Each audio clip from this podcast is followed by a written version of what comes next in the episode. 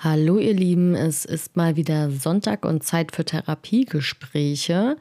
Und heute habe ich mich so ein bisschen von euren ganzen Antworten bei Instagram inspiri inspirieren lassen. Oh, fängt schon gut an, der erste Satz hier. ähm, und zwar hatte ich euch ja gefragt, was ihr euch so für Themen wünscht. Und ganz oft kam neben Depressionen und Angststörungen auch der Begriff Psychosomatik. Und dann dachte ich mir, ja, das passt. Da kann ich nämlich leider auch wieder ganz viel Persönliches zu erzählen. Also, was heißt leider? Also, ich glaube, für euch ist das super. Aber ich hätte die Erfahrung natürlich gerne ausgelassen.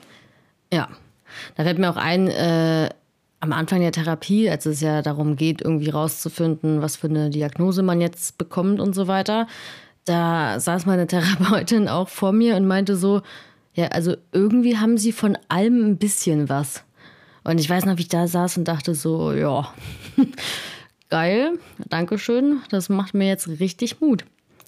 Aber gut, äh, jetzt so eineinhalb Jahre später habe ich jetzt zum Glück die meisten Symptome echt im Griff. Und so kann ich immerhin zu vielen Sachen ähm, einiges sagen, egal ob Depression, Angst, Psychosomatik. Also da könnt ihr mich gerne alles fragen.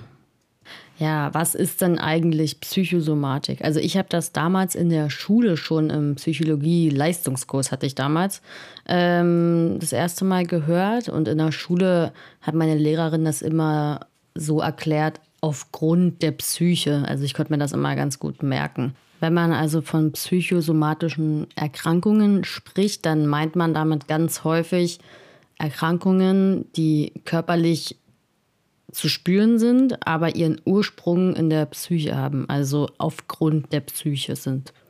Mittlerweile ist aber der Begriff Psychosomatik auch schon besser und weiter definiert. Also ich kann mal kurz vorlesen, was ich im Internet dazu gefunden habe. Und da steht, unter psychosomatischen Erkrankungen wurden viele Jahre körperliche, in Klammern somatische Krankheiten und Beschwerden verstanden, die durch psychische und psychosoziale Belastungen hervorgerufen, verstärkt oder aufrechterhalten werden. Und heute ist es mittlerweile so, dass Psychosomatik äh, sich generell mit den Wechselwirkungen zwischen Seele, also Psyche, und dem Körper, Soma, beschäftigt. Also unter diesem Begriff hält heute viel, viel mehr als früher, wo man wirklich darunter nur Krankheiten verstanden hat, die körperlich sind, aber von der Psyche hervorgerufen wurden. Ich glaube, so unter der Verbindung von Körper und Psyche, da kann sich ja jeder was vorstellen. Ne? Also man merkt das ja, bei dem einen rebelliert irgendwie der Magen, wenn irgendwas Schlimmes passiert. Bei dem anderen äh, ist es Herzrasen, wenn man Angst bekommt und so weiter. Also ich glaube, dass es da eine Verbindung gibt, das kann jeder spüren. Aber ich finde nochmal so, so psychosomatische Erkrankungen, wenn du davon betroffen bist, das ist was ganz anderes. Also Betroffene können mir da, glaube ich, zustimmen. Äh, man hat dann wirklich so einen richtigen Ärztemarathon hinter sich, weil man ja körperlich es einem nicht gut geht. Und keiner der Ärzte findet irgendwas. Es kann keine Ursache gefunden werden, weil halt die Psyche da mit reinspielt und danach keiner schaut. Und das ist echt ein Riesenproblem. Und da kann ich ja gleich mal äh, mit meiner Geschichte anfangen. Die ist ziemlich lang, was das angeht. Also ich habe äh, sehr viel Ärzteerfahrung sammeln können in den letzten zwei Jahren. Und ich glaube, am Anfang ähm, hatte ich nur ähm, ständig Magen-Darm-Beschwerden. Also wirklich Krämpfe, Verstopfung, Durchfall, alles Unangenehme, was ihr euch vorstellen könnt. Und das ging auch oh, bestimmt über zwei Jahre oder so und hat mich mega fertig gemacht. Also ich wollte auch nicht mehr rausgehen, weil ich nicht wusste, ob ich auf Klo muss oder sonst was. Und dann hat irgendwann ähm, habe ich eine Magenspiegelung bekommen, dann habe ich eine Darmspiegelung bekommen und es wurde natürlich nichts gefunden. Ja, irgendwann ging es dann weiter. Dann habe ich zu den Magen-Darm-Problemen auch Nacken- und Schulterschmerzen bekommen. Irgendwann war es dann der ganze Rücken und dann kam auch der Kiefer dazu. Ich hatte extreme Kopfschmerzen und einen Tinnitus mit äh, Mitte 20, kann man mal machen. Und das war auch so, ich meine, jeder hat mal so Nacken- oder Schulterschmerzen, aber das waren wirklich so eklige, krasse Schmerzen, dass sie den ganzen Tag, dass ich an nichts anderes denken konnte. Ja, die gingen auch nicht weg, ich konnte davon nicht mehr schlafen. Also ich habe wirklich gedacht, äh, ich weiß nicht, ich, ich habe irgendeine krasse Krankheit oder ich muss mir irgendwas äh, eingeklemmt haben, MRT, irgendwas muss, muss da sein, es ist was nicht in Ordnung. Und bin dann tatsächlich von einem Orthopäden zum anderen gerannt. Ich habe mehrere MRTs gemacht, vom Kiefer, vom äh, äh, Halswirbelsäule, Rücken, alles. Und ähm, es wurde auch nie was gefunden. Also außer beim Kiefer, da habe ich tatsächlich eine Fehlstellung, aber ähm, das ist jetzt für die Geschichte nicht ganz so witz, äh, wichtig. Ja, dann habe ich, ähm, ich glaube, zwei Jahre regelmäßig Physiotherapie gemacht. Ich habe Sport gemacht. Ich habe jeden Tag Yoga gemacht. Ich habe wirklich bis zum geht nicht mehr Schmerztabletten genommen. Auch stärkere als jetzt nur Ibuprofen. Und es hat einfach nichts gebracht. Gar nichts hat geholfen. Und es wurde sogar immer schlimmer.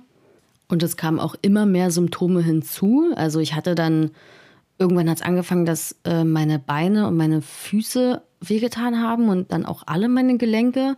Und dann konnte ich auch wirklich nachts äh, nicht mehr pennen. Und ich habe, oh, das weiß ich noch, ich bin nachts mehrmals aufgestanden und habe mir pure Wodka-Shots reingeknallt weil Drogen und Alkohol tatsächlich das Einzige waren, was die Schmerzen doch ähm, zumindest beeinträchtigt haben. Also, dass gar nichts geholfen hat, ist jetzt auch gelogen. Äh, Drogen und Alkohol haben geholfen, aber immer nur kurz. Ne? Und dann hat man am nächsten Tag einen Kater gehabt und dann ähm, waren die Schmerzen teilweise noch schlimmer. Also hat es auch nicht wirklich geholfen. Ja, irgendwann war es dann so schlimm, dass ähm, ich tatsächlich auch den Verdacht auf Rheuma oder Fibromyalgie hatte und zu einer Rheumatologin überwiesen wurde. Und die hatte damals dann auch den Verdacht, dass ich eine rheumatische Erkrankung habe. Und zwar war das damals Morbus Bechterew. Und dann musste ich da so einen Gentest machen und der war sogar positiv. Und dann ähm, war eigentlich klar, okay, ja, ich habe jetzt Rheuma. Und ich weiß noch, wie ich damals da saß. Und ich habe wirklich vor Erleichterung nur geheult, weil ich dachte, dass ich endlich weiß, woher diese Schmerzen kommen, dass ich nicht selber schuld bin, dass ich mir das nicht einbilde und dass dieses Gefühl der Erschöpfung, diese Müdigkeit, die Suizidgedanken und so weiter endlich einen Sinn hatten.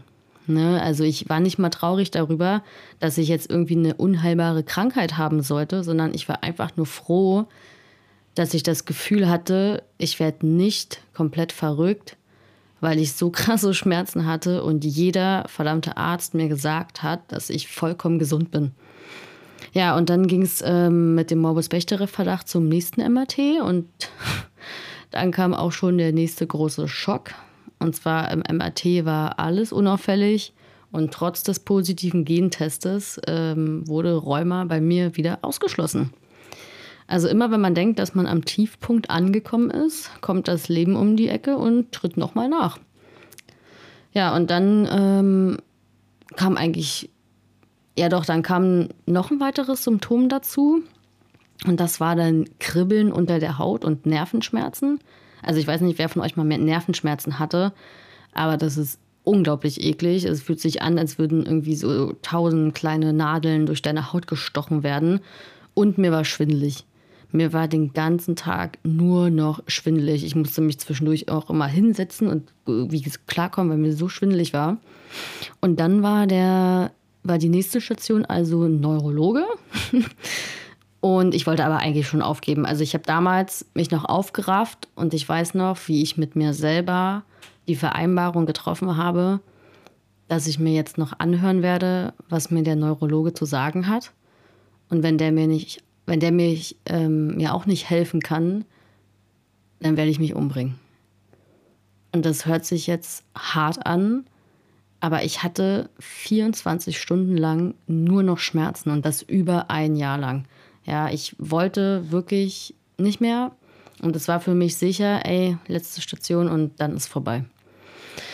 Ja, und dann ähm, habe ich die ganzen neurologischen Untersuchungen mitgemacht und die waren, wer hätte es gedacht, ähm, alle unauffällig. Und jetzt kommt das große Aber. Und zwar hatte ich das ganz, ganz große Glück, dass mein Neurologe auch ein sehr, wie ich finde, guter und einfühlsamer Psychiater ist oder ja, doch ist, ähm, der mich dazu gebracht hat, Antidepressiva zu nehmen. Also damals war ich auch schon längst in Psychotherapie, was mir anfangs halt überhaupt nicht geholfen hat. Und ich habe damals zum Glück entschieden, diesem Arzt zu vertrauen und diese Dinge einfach zu schlucken. Ich wollte nie Antidepressiva nehmen, weil ich davor immer Respekt hatte und man hört so viele schlechte Dinge da, darüber. Aber ich dachte mir so, ey, du hast dich gerade eh für den Tod entschieden, jetzt kannst du auch noch die Tabletten schlucken und gucken, was passiert. Und ich konnte wirklich zusehen, wie meine Schmerzen von Woche zu Woche weniger wurden. Ich habe nichts verändert, ich habe einfach nur diese Tabletten genommen. Und wenn ich so heute daran zurückdenke, ich, ich kann das bis heute manchmal überhaupt nicht glauben. Also ich weiß, dass Antidepressiva sehr umstritten sind und ich will auch überhaupt gar keine Werbung dafür machen. Aber mir persönlich haben sie wortwörtlich das Leben gerettet. Klar, so die Nebenwirkungen waren am Anfang mega krass, also in den ersten Wochen. Aber heute muss ich sagen, habe ich eigentlich so gut wie gar keine Nebenwirkungen mehr. Ja, aber äh, zum Thema Antidepressiva reden wir nochmal in einer anderen Folge drüber. Ja, und äh, so viel zu meiner Geschichte. Also das, was ich hier gerade geschildert habe, ist, glaube ich, eine sehr passende Geschichte zum Thema Psychosomatik. Also Menschen, die da betroffen sind, laufen ganz, ganz häufig von Arzt zu Arzt und müssen sich jedes Mal aufs Neue anhören, dass sie nichts haben. Und man bekommt auch irgendwann das Gefühl, dass alle einen so für verrückt halten. Und dass ein, also dass man auch nicht mehr ernst genommen wird, weil einfach nichts gefunden wird. Also selbst Ärzte schreiben einen als Hypochonder ab oder nehmen dich nicht mehr ernst, was man auch verstehen kann, weil du immer wieder hinrennst und dir immer wieder gesagt wird, du hast nichts. Ähm, ja, und deshalb bin ich zum Beispiel auch immer zu anderen Ärzten gegangen, weil ich wusste so, ey, ja, wenn ich da jetzt noch dreimal hingehe, dann ähm, bin ich da eh abgeschrieben. Und ich finde das so krass und auch so traurig, weil ich habe es ja am eigenen Leib erfahren, wie wenig gute Ärzte es gibt, die wirklich den Körper als Gesamtheit nehmen. Ne? Jeder Arzt macht meiner Meinung nach irgendwie sein Ding oder ihr Ding. Aber als Psychosomatiker, da bist du echt am Arsch. Also, weil da brauchst du jemanden, der dich als Gesamtes sieht, dein Geist, dein Körper, alles zusammen. Und es war echt nicht einfach. Also, Hut ab für alle, die das durchmachen müssen und die da irgendwie sich durchkämpfen. Ich bin mittlerweile unendlich froh, dass ich dieses Kapitel hinter mir gelassen habe. Und was ich daraus gelernt habe, ist wirklich, wie sehr Körper und Seele miteinander verbunden sind. Ich hätte mir das damals nie, nie, niemals vorstellen können, dass es so krass ist. Aber das ist es. Leute, die irgendwie immer so von der Verbindung von Körper und Geist gesprochen haben und so weiter. Das habe ich damals, habe ich die für spirituelle Spinner gehalten. Und auf einmal stürzt mich genau diese Verbindung fast in den Suizid. Also ist einfach heftig. Also wenn ich euch einen Tipp geben darf, dann ähm, seht immer beide Seiten, ja. Wenn es euch körperlich nicht gut geht, dann guckt auch in eure Seele rein. Und wenn es euch seelisch nicht, seelisch nicht gut geht, dann hört auch auf euren Körper. Man kann es wirklich nicht trennen. Ja, so viel zu meiner Geschichte. Ähm, es gibt dann natürlich noch ganz, ganz andere Erkrankungen, die auch mit Psychosomatik zu tun haben. Oder also darunter gezählt werden, sorry. Mm, wenn wir das Ganze jetzt nochmal zusammenfassen, dann würde ich sagen, dass wir darunter, also unter psychosomatischen Erkrankungen, körperliche Beschwerden bestehen, die ohne ausreichend erklärenden Befund sind, also organischen Befund. Da wäre ein Beispiel dann die Schmerzstörung, wie ich es ja so erlebt habe. Ähm, dann zählen aber auch schwere körperliche Erkrankungen darunter, deren Entstehung oder Verlauf durch psychische Faktoren eindeutig beeinflusst werden. Und da zählt zum Beispiel ähm, auch Asthma drunter oder auch Tinnitus, Diabetes, diverse Hauterkrankungen. Also auch die Verbindung von Haut und Psyche ist mega krass. Ja, und heutzutage fällt unter Psychosomatik auch der umgekehrte Weg, also zum Beispiel schwere körperliche Erkrankungen, in deren Folge es dann zu psychischen Störungen kommen kann. Also da wäre ein Beispiel, ähm, Patient hat eine Tumorerkrankung und wird dann depressiv oder äh, auch MS, Multiple Sklerose, sowas.